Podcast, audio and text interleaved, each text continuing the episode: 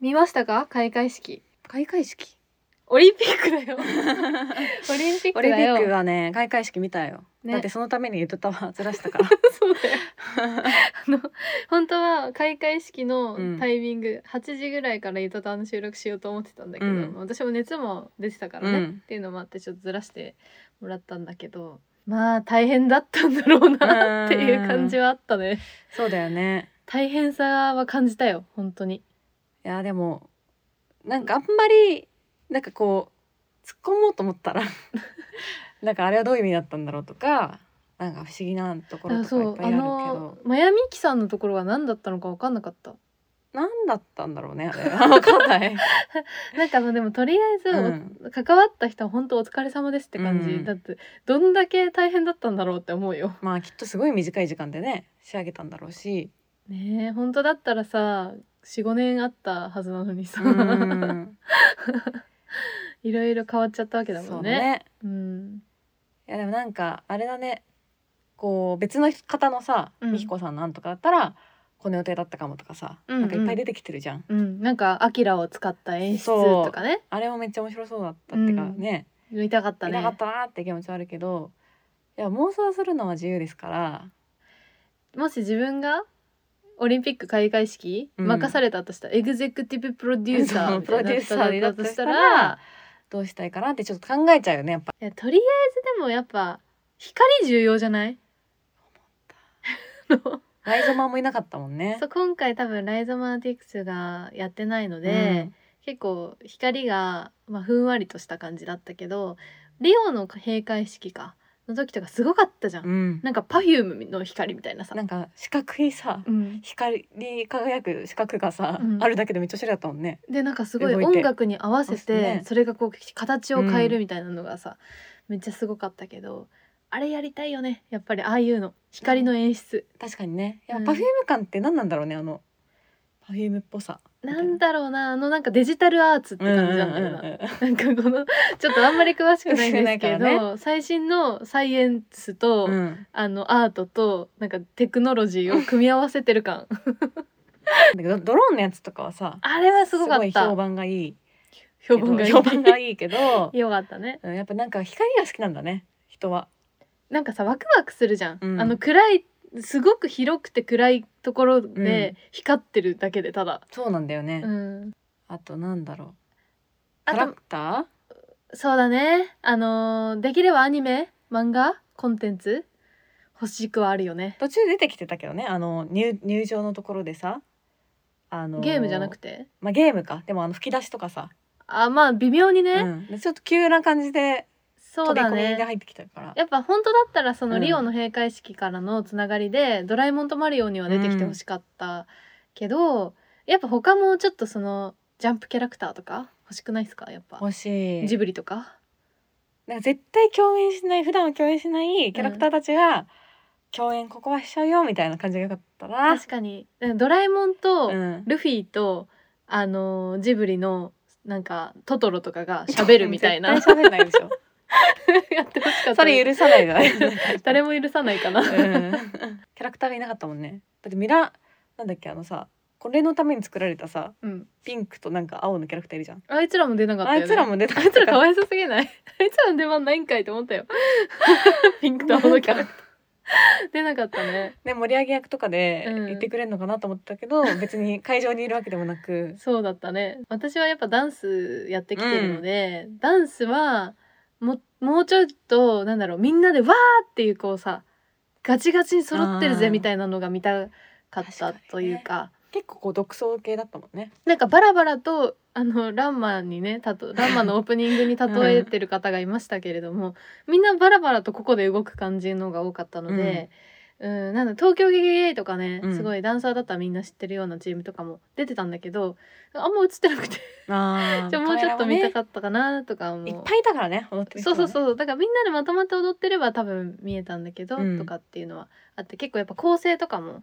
なんかガチ揃えとかがちょっと見たかったかな。演歌の人とかでも出てきてもよかった小林さん幸子さんと かそれはでも「紅白」になっちゃうっ て紅白になっちゃ紅うね白だってしかもミーシャがいいんだから確かミーシャがねミーシャがいるからだミーって本当だったら多分嵐出てたよね出てたと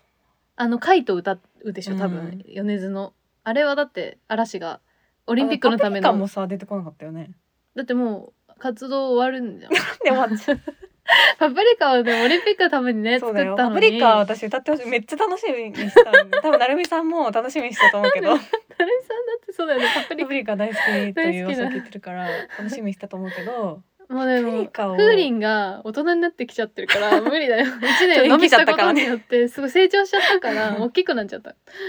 だからこそうんなんかみんなでさうん歌ってほしかったよ。大合唱してほしかったよ。確かにね、うん。いい曲だもんだってあれめっちゃ。あとあれかな聖火ランナー最終アンカーはちょっとなんかもっとすごいさすごいつけ方してほしいの火を。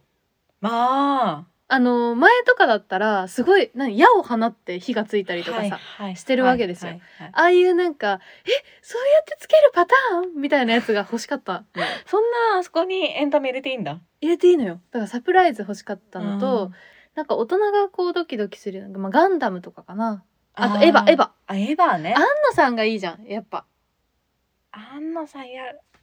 なんか、ドゥンドゥンドゥンみたいな感じで、出動みたいな感じで、まあ、オ新ープニングが良かった な。新開会式み たいな。新開会式。新開会式やばい。でもなんめかちちゃょめっちゃいいとなんか不穏な感じになりそうだけどねそれこそ、え、でもなんかドキドキしなまがあ、ら、 SF っぽい感じになるかなゴジラ、新ゴジラにちなんでさ、うんゴジラが登場したりとかしたら、えいいね海外のファンも多いよ、えゴジラ。火がブワーみたいになって な、バーってなって、それついて、聖火台。ゴジラがラアンカーだったみたいな。だからなんかみんな森山未来が出てるとかっていうのもさ、うんなんか他の誰だっけ白田優だっけ、うん誰かがさ「知らなかったんだけど」とか言って言えなかったんだよとかって言ったけどさうん、でマジサプライズで出てる可能性もあったわけでお互いにえ、うん私とほのちゃんが。そうな言えないんだこいのや中でも言っちゃいけないんだから んだけど、実は出てたんだよね、とか言って、あのーあそこで踊ってたの私だけどねみたいなやつあるよ言っとけばよかった、それ。 嘘つけるじゃん、全然。わかんないんだから。いやわかんないダメダメダメだけ どさ確かにねそそんのぐらい可が能もう性は本当に情あ報統制劇団一人が出てきた時私かなりびっくりしたよ確かだって劇団一人やにんあれ開幕式だよねってなったうんなんかええっていう感じうん まさかのみたいなうんいやでもやっぱ一番驚いたのはマヤミキだけどねでなんかなんで前向きなんだろうってかめっちゃ考えてる間に終わって、うんなんでだかわかんないままだった解説とかなかったもんなねそかれったに関してはなかったで前向きがなんなんどういう役柄なのかもよくわからないのリーダーシップをね発揮してたけど、リーダーシップは一応発揮されてたのかあれは、うん、かっこよかったけどねあそうだね、うんか似合ってましたね、うんということでいきますよ今週の「ゆとたわ」改めましてかりんですほのかですほのちゃんあのやっと「オットタクシー」を見てくれたっていうあことで見ました見ましたあの私が激推ししておりましたアはいニメでございますが、あのーこれいつ4月から6月ぐらいかな、うんの間テレビ東京でやってたアニメなんだけどいやもうき近年まれに見る面白さでアニメの中だと結構ここ最近ダントツかなってそうだねうん、思ってるんだけどなんか不思議な世界観だったすごい、なんかあのーそもそもアニメの中では、なんだろうあんまりなかったジャンルのおしゃれさうんうんというかあのパンピーがねあのオープニングやっやってて曲やっててスカートとねうん、ですごいなんかヒップホップチルヒップホップって感じの曲で絵も可愛い感んじでキャラクターデザインも可愛くてみたいな中で声優さんもあの芸人さんが結構出ててねミキの2人とかあのダイアンの2人とか、あと森さん中の村上さんとか、結構そうそうたるメンバーなんなんていうジャンルなんだろうあれはミステリーじゃないミステリーか一応一応ミステリーなんだけど結構その現代の世相とかも出てるような話で、でマジさミステリーすぎてさうんちょっとここでベラベラできないよねあのーそうだから物語の細かい話は、うんここで本当に話しちゃうとマジでもったいないか、からら、絶対にあの話せないんですよ、うんそれはだからふんわりした概要からのなんか話になっちゃうかなと思うんだけど、一応ちょっとじゃああらすじを言いますと、えー個人タクシー運転手小戸小戸川は身寄りがなく他人とも関わりたがらず少し偏屈でみ無口な変わり者自他ともに認める天涯孤独の身である小戸川は平凡な生活を送るため彼の運ぶ客や数少ない友人との会話に応じることでコミュニケーションと自我を保っていた何気ない人々の会話が繰り広げられる中でやがて失踪中の一人の少女が関わった事件につながっていくっていう感じでタクシー運転手がねうん主人公なんですよ。しかもこれ一応そのアニメ上のキャラクターデザインが全員動物なんだよね何かしらの。うんで主人公の小戸川はトドあのトドで結構こうずんぐりむっくりな感じの見た目 可愛いんだけどそうなんだよねみんなだから基本は違う動物だったよねうん、アルパカとか、ね猫は何人かいたあかそうだな、ねとかあとはキリンとかね、うんサイとか。 可愛いんだけどみんな、うん、そうであのーもう群像劇というかそのタクシーに乗ってくお客さんとか、まあ小戸川の友達とか、うんそういういろんな人が絡み合って最終的にこう、まあ、一個の事件に集約されてって、誰が犯人なのかみたいな話になってくっていう感じなんだけど。でもなんか主人公がさうん本当主人公っぽくないよね、うん、だってもう喋り方が「どこまで乗ってくの?」みたい な「暗っ 暗っ」みたいな感じの花江さんがやってるとは思えないそうえだってあれだね鬼滅のいそうだよ出てるってことだよねそうだよあの人気声優、やだか花江さんがらでもあのボソボソでも、うんやっぱちゃんと聞こえるから、うん、プロなんだろうねいやでもなんかちょいちょいあの美声を感じる時 があるんだよ あの低めに出してんだけどそこが大事なんだろうねそう多ちょ分いねちょいあとねあれだよね柿花っていうその小戸川の友達の役は、もうあのかの有名ななんだっけ山口勝平さうんんうんがやってますから、ウめちソゃップめちとゃかねうんあのコナンとコナンのねもうそれだけでも、もなんかあいいキャラだなってなっちゃうよねなんそかうそうね掛花もう確立してんなみたいな感じなんだけどまあ意外と私がめちゃめちゃ好きだったのは、うんダイアンのあユウスケだ あダイアンのユウスケさんがやってたあのサイの役あのダイアンの2人はねお笑い芸人コンはビい2人で、ーサイの方がツッコミの方そああでも二人ともよくなかったう2人とも良かったなんかサイの方はササイイのの方方ははあのすごいもうそれの味そう味があってなんかなんとかやろうみたいなってでも感じだったけど、うもうん一人の津田さん津田さんはめっちゃ自然じゃなかった、なんか私津田さんの見た目に、うんあの影響されてたのかもしれないんだけど、すごい爽やかな声なんだね。そうなんだよえなんかイケボじゃねって思って そうなんかモテそうな声してんなっていうしかもさそのキリンの役だからさ、うんちょっとシュッとした さキャラクターだったじゃんで津田さんはあんまシュッとしてないから、うんなんか意外だったのその声とのギャップ確でかにねあえみたい な。それはなんかやっぱちょっと偏見があるっていうか ねっ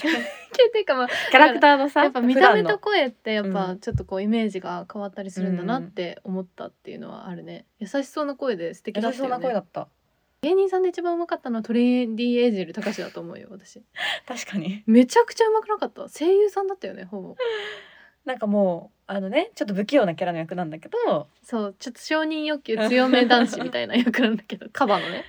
なんかいい役どころだったから、うんすごい重要だったじゃん全く気づかなかった私、あのあれに関しては他はなんかちょっとあ誰がやってんだろうって思うっていうか、声優さんの声の出し方っぽくないから、うんうん誰だろうなって思ってたけどたかしに関しては全く分かんなくて確かにね普通に聞き流してた からうまっって思って後で知ったそうなんだよねだからそれは面白さだったよねこれが誰やってんだろうみたいそうなそうそう感じと、あとラッパーも結構出てきてああそうだね、うん、ヒップホップが多分好きな人うん人が作ってるので、それでねあのパンピーもなんかお客さんの役でちょっと出たりとかあそうだったんだし気いしづかなかったあとや矢野っていうめちゃくちゃラップを使いまくる人が出てくるんだけ どその人の役はラ本当のラッパーさんがあそうだやっねたりとかしてたみたあいとな、ミキも出てるよねミキも出てるミキは警察官うんの役だったね、二人でとも、まさに兄弟の役なんだけど、うん、作者がうん結構、あの系譜が変わってるっていうかあの漫画家さんが作ってて、うんこの本和也さんっていう漫画家さんなんだけどもともとあの瀬戸内海っていうあのーめちゃくちゃ面白い漫画をはいはいはい何年か連載してて、映画にもなってるんだけどあのそこからの今回脚アニメオリジナル脚本みたいな感じになっててなんか瀬戸内海の時も思ったけどなんか多分めっちゃお笑いが好き あー多分ねあの m 1の下りとかもさ相当細かく今回アニメに載ってたけどお笑いが載多って分好きすぎて超詳しいんだろうなっていう感じ関西の人なんじゃないかなって思ってんだけどあのラジオの感じとかねそうそう深夜ラジオ超好きなんだろうなうんみたいな感じだから多分ラジオ好きな人だったら絶対好きなアニメかなっていう気がする。ゆとたわタクシーってさ物語が結構生まれやすい場なのかなって思うね。それはそうかもね。まあ、その今回主人公がねうんタクシー運転手だけど、うん。やっぱうんなんか乗せたさあのお客さんとの会話でさ、が重要じゃんすっごい。確かにあとなんか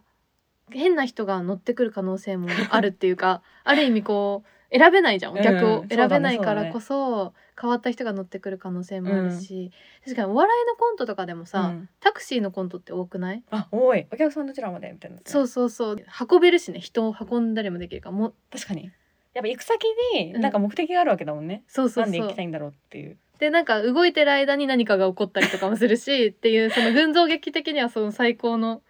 シチュエーション作りやすい、確かになんかドキュメント72時間とかさ、うんあとなんかドキュメンタリーとかでもさ、うん、タクシー運転手のドキュメンタリうーんとかってすごい面白いもんねなんかそんなんあんの見たことない、なんかあってあとたなんか中国うん、のタクシードライバーさんを密着したドキュメンタリーとかも確かあったんだけどへえやっぱそれもすごい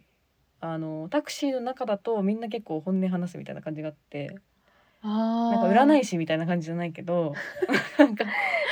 でもなんマかッサージとかかななんだろう、あのー例えが難しいけど。不思議な空間っていうかさ、うんエレベーターの中とかもそうだけど、うん知らない人と1対1で密室で2人きりって、うんあんまり起こらない状況じゃんないでタクシーってそれが結構長時間あったりするから確さかに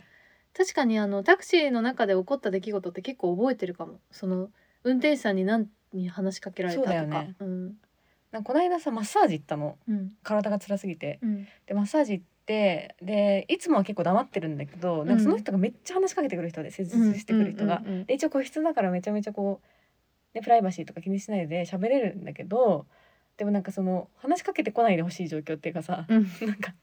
こっちはもうリラックスしたいからあんまり話したくないなとか話しかけられちゃったからもう適当に答えちゃったわけ全 部ひどいよ眠いんだもんすごい眠いからでもねマなッんかサージは話しかけないでほしいよねちょっ そとう眠眠いいかコロらナ禍だしさ、うんでなんか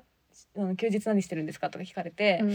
あーなんかあの美味しいもの食べに行ったりとかあんま行ってないんだ けど言っちゃってで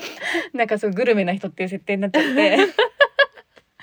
そう辛かったんだけどやっうんぱタクシーとかはなんかもうちょっと開けてるしさそうかなんかでもほらドライブってやっぱすごい効果だと思うのよあー窓の外の景色が流れてるから景色が見えるし、うん音もなんかちょうどいい感じうんにうんざわざわしてるし、うっんていう中だとなんかこう結構自己を解放しやすいよね。うんあー私はなんか思うのは、うんあの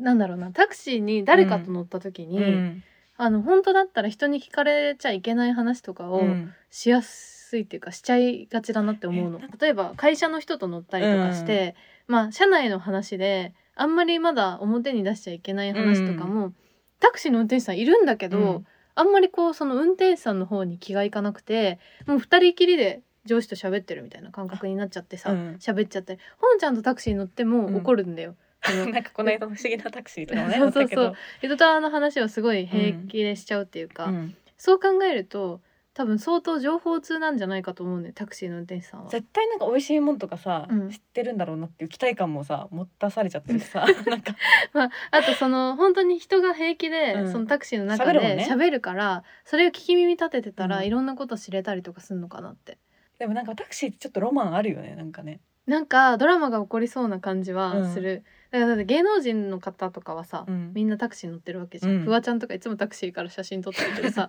だからすごいその情報、うんその芸能界の情報とかさ多分絶対めっちゃ詳しい人いるよねあの辺そうだよねわざわざだってそれに乗るぐらいの人だからそうそうそうおだってやっぱ小川も驚かなかったもんね自分がいつも聞いてるラジオの芸人が乗ってくるっていうまたもうなんかキャラクターもあるけどね設定があったのにいつも聞いてるよ」とか言ってこんな慣 れ慣れしく喋りかけられるかなと思ったけどすごかったもんね。だから南青山とか、うんあそこら辺表参道とかを運転してる人はすごいよね赤坂とか多さ分相当詳しいと思うよ相当詳しいと思あいつとあいつが喧嘩してるとかさうそうそうそう多分分かってると思うでもなんかさ週刊誌の記事とかでさ、うんタクシー運転手の証言とかもな くない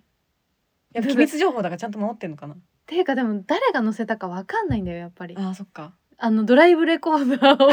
探さなきゃいけなくなっちゃうから今回のキーポイントですからドライブレコーダー重要ドライブドライブレコーダー今回重要だったんだけど、うんそう探さなきゃいけなくなっちゃうからそだっかかだらから動いてるからそもううどの運転手が誰を乗せたかは分かんないんだよ。乗せる瞬間とかはねなんかパパラッチされたりするけどねうん、すごくない、あだかららそれそれもキーだわ、うんそのつめっちゃ内密な会話を聞いてるのうに、ん誰をが載せたかわかんないっていうし仕組みなんかさかまいたちのラジオってさ「うんヘイタクシー」みたいなやつだったよねあそうだっけあんま聞いたことないんだけど、うんタクシーの中みたいな設定でやってた気がするあじゃあそういうやっぱあんだよ設定がしやすいのかな喋りやすいバーとかもなんかちょっとそれに近いのあるけどさあーバーとか、うんタクシーとうか、んそういうなんかちょこっとう空間大人のみたいなトーク空間みたいな大人のトーク空間だったらタクシーやばすぎるそうだったんだ知らなかったわはいそれでは皆さんゆとりこだつのたわごと続きをどうぞまさかのタクシー論になっちゃっ会た話がね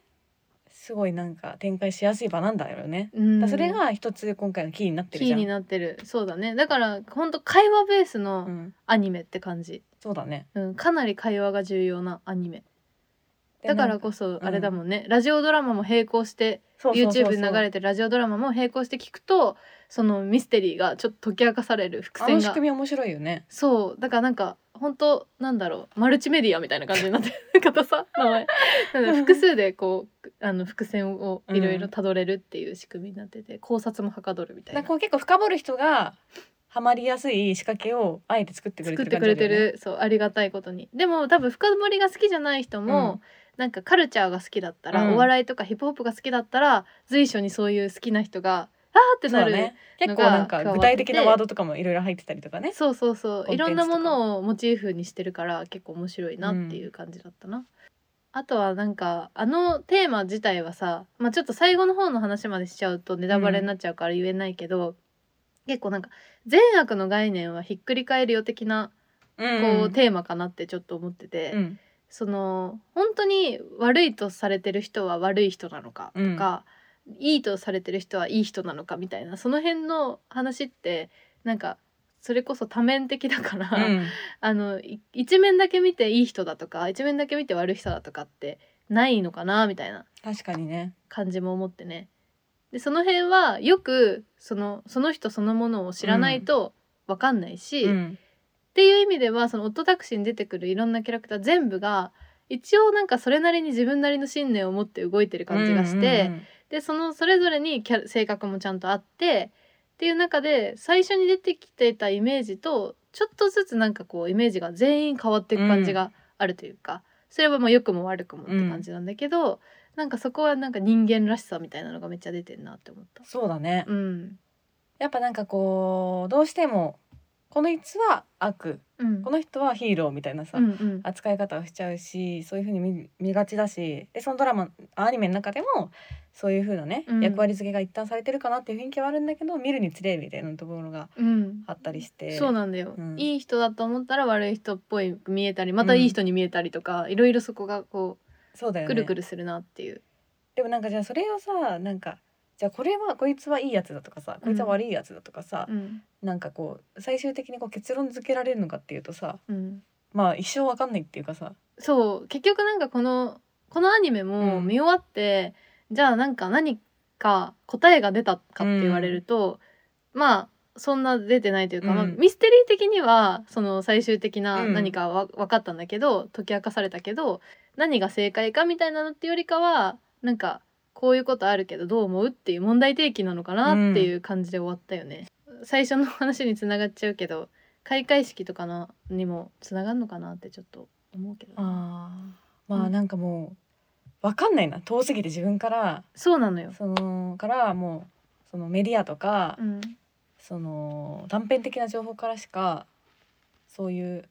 そうだ自分裏側ががね接してる人だったうらんわかるけど、そうじゃない場合はもうそういう誰かを通した情報誰かを通して得た情報しか得られないから、うん、なんか人づてに聞いた話に結局なっちゃうから、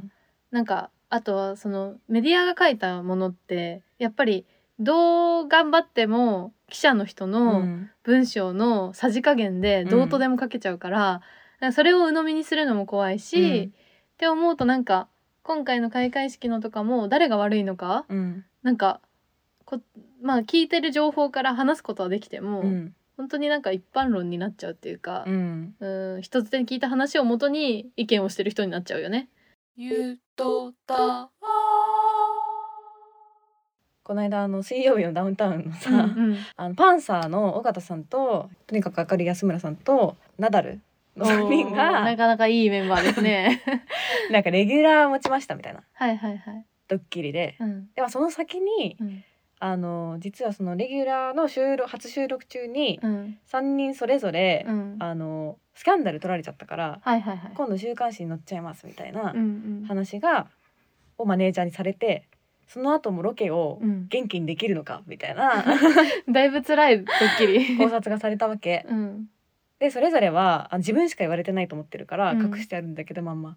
もうどん底なわけよその後の気分が。うでんどのレベルかっていうとあてかそもそものそのスクープの内容がうんなかなり数ヶ月前に、うんその女の子との飲み会みたいなのをセッティングして、うんでその女の子はその時は未成年ではないって言ってたんだけど実は未成年でしたっていうのであああそれ三人で一緒に飲み会に行っちゃったのそれぞれそれぞれに仕バ掛ラけてバラなのバラバラにマジ手が込んでるね仕掛けてて、うん相方とかもねうんあの同席したりして、はいはいはいはでい誰かが写真撮っちゃうわけよそこであーただの合コンなんでしょ合合ココンンででももなないいよただなんのか飲飲みみ会会にき来ました急みたいなに来たみたいな感じなのうん来ましたみたいなだから知らない人なのよ、うんえだからひ一部の人とかは「え未成年じゃないよね」とかって確認もしてるわけ。あーえ芸違能い人まだすとかからって一応言ってねるんだけ危機ど、管理で本当終わっちゃうから俺みたいな感じでう言んってるんだけど、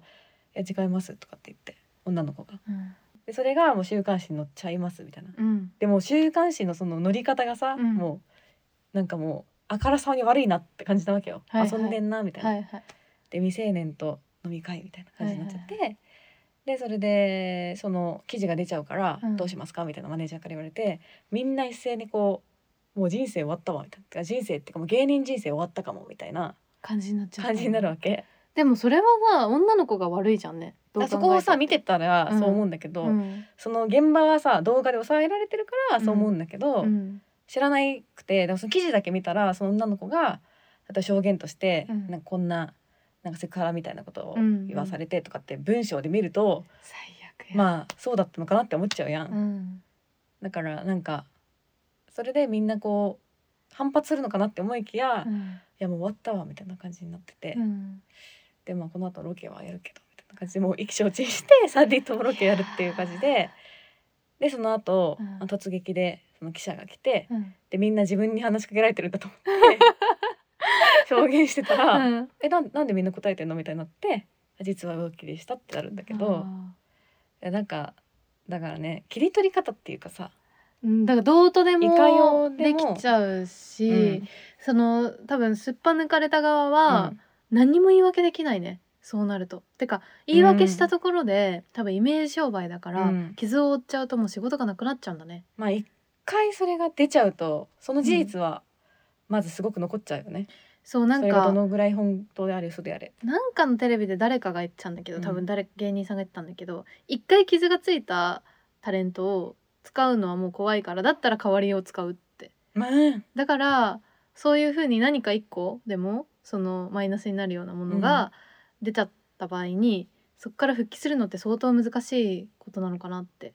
いや思っただから逆に言うと指うん原とかすごいよいい方にも作られるし、うん、なそんかうなそんのだよ傷ねもつけられちゃうしってういうね。ん、なんか好感度っていうあの何とも言えない、うんあの尺軸っていうかそれがこう乱高下していく様がわけわか上んながいると下がるからね。そうなんだよ上がってる時も多分怖いじゃん、うん下がるかもって思って下がってる時もさ辛いしさ、うん。さっきのアニメ「オットタクシー」の中でもさアイドルのことが出てくるけどさ、うんなんか本当に辛そうだもん ね。なんかやっぱイメージ商売だからだよね、うんそれもどうしたらこうイメージよく売れるかっていうのうをんずっと考えてて、裏側はもうほんとしんどそうっていう感じだしかなりな勝ち気の子でも、うんなんかすごくこうマイルドにアイドルの時は見せてて、でもやっぱすごく悔しい思いしてたりとか、うんあとはその芸人さんもねあ芸人さそんねのダイアンの2人がやってる芸人さんの役の2人も、えっと1人はあんまり面白いこととかは言えないんだけど、こうイメージがいいというかそう優しそうな感じでもう1人はすごく面白いこと言えるんだけど、まあ、ちょっと毒舌っていうか、っていう感じでそのイメージがいい方の方が先に売れちゃうんだよね。タレントみたいなタ感じレでントね。みたいな感じでお昼の番組とかに出だしてなぜかコンビでは声がかからない、うんってなった時になんかちょっとコンビ間で亀裂が走りそうになっちゃううんどっちみたいな目指すのとかねうんだからなんかそれも本当あるあるなんだろうなーって思って、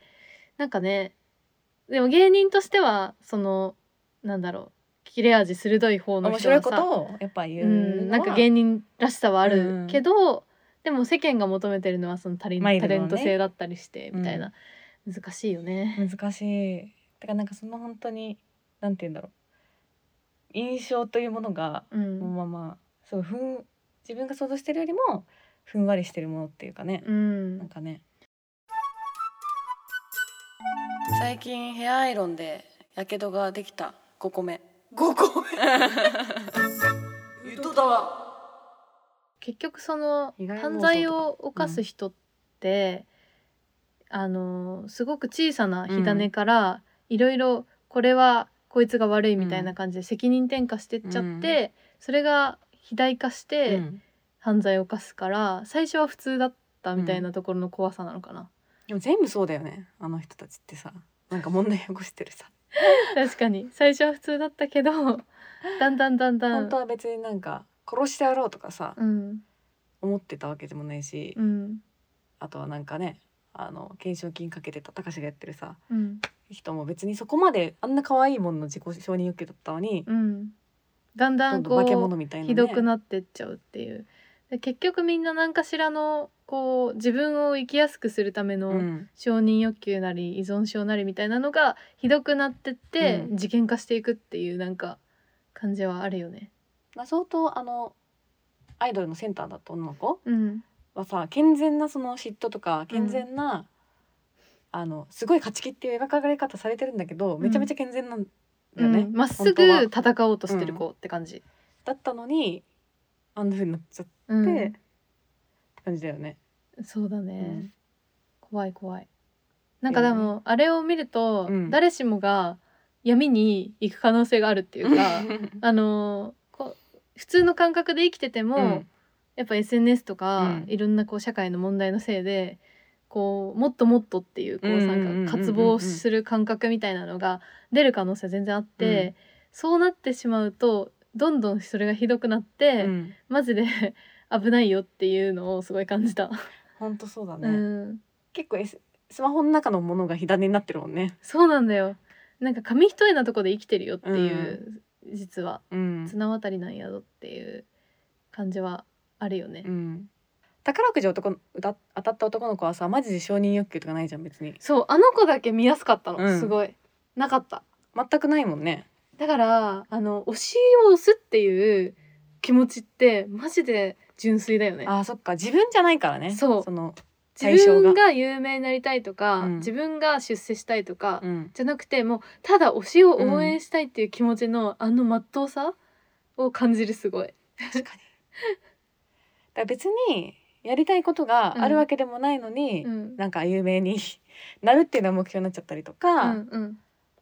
すると結構怖い目結構怖い目怖い方向にに行っちゃうのかなって感じするねうん合うある気がす合るう気ねがするねうん見始めた時よりなんかあれこれ社会問題みたいなの に、うんそうだね結構ぶつかっていくからびっくりした。なんか正直あの事件の怖さとか、うんまあそのアニメの中で扱われてる事件の怖さとかよりも、その人間の怖さみたいなのをただ普通に感じるっていう、うんそっちがミステリーみたいうんうなん感じを、それコミカルに描かれてるんだけどね。そうそうで多分あれ見終わると小戸川みたいに、うん周りの人を大事にして、うんつつましく暮らすうんことが一番幸せなのかなっていう気になってくるっていうか、うんうん小戸川は全く欲望がないじゃんない。承認欲求とかもないからさでその中でただ周りの大事な友達とか恋人とかを守っていきたいっていう、ただただそれだけっていうところは小戸川のすごいとこだようね、ん別にね自分がみたいな感じじゃないもんね。全部全くお金の欲求もなければ、うんなんか目立ちたいとかもないし、うん、誰かのために動きたいっていう結構普通にすごいヒーローっぽいそうなんだ性よね格。を実はしてるっていう。そういう人がね本当ヒーローだったらいいんですけどね。そうでなんかやっぱ声が大きい人がうん目立ってヒーローっぽくなるっていう世の中だから難しいよね。うん、静かなねヒーローがいる可能性があるわけですよ。静かなヒーローはいるねきっとそんな話題になってないねうん人でも、話題にならないのよ静かだから 静かにやってっからでも絶対そういう人が、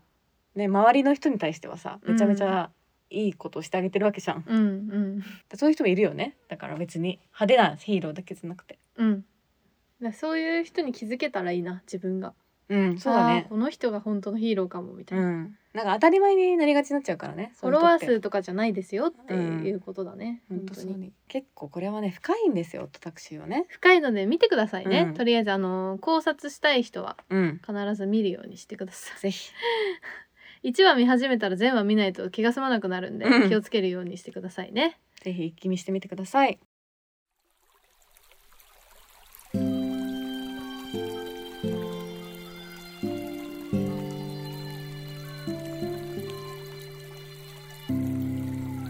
ゆとたわということでいつもの通り「アットマークゆとたわ」でツイッターの方やっておりますので「ハッシュタグゆとたわ」でどんどんつぶやいてくださいはいあとはメールも募集しておりまして概要欄にあるメールフォームもしくはゆとたわっとマーク Gmail.com yutotawa アットマーク Gmail.com にお送りくださいイエイ前々回かなに、えー、とクォーターライフクライシスの話をしたんですが相当お便りが来ておりましありてがとうございますツイッターなどの反響もすごくて、え逆にうん、励まされたよねいやみんなそうなんだって思ったお互いに思いやったありがとうみんなそうだねって いう感じだしあと結構先輩系のね、うん30過ぎてあかーらそうだのね経験談うんとかも寄せられててそれもだいぶ励みになったりとかもしてるのでなんかこれは一挙にこうみんなで話しながらあのクォーターライフクライシスを分かち合う時間を作っても良いのではと思ったのであの YouTube ライブをしますイエイ久しぶり YouTube が全然やれてないからごねめんねちょっと放置されてたので、うん8月1日日曜日夜9時からあの YouTube ライブをやりたいと思いますということであの Twitter インスタで告知をしますのでよかったらクォーターライフクライシスに興味がある人はそういう風にね言っちゃうとなんか土星のね時期に関してそれもそれもおかしいまあなんか20代後半でちょっとモヤモヤしてるなって人がいたら、ちょっと気分が晴れるかもしれないので、よかったらライブ見てくだお越しくだささいい。ということで皆さん SNS は要チェックということでおはい願いします。それじゃあここんばんはおやすみなさーい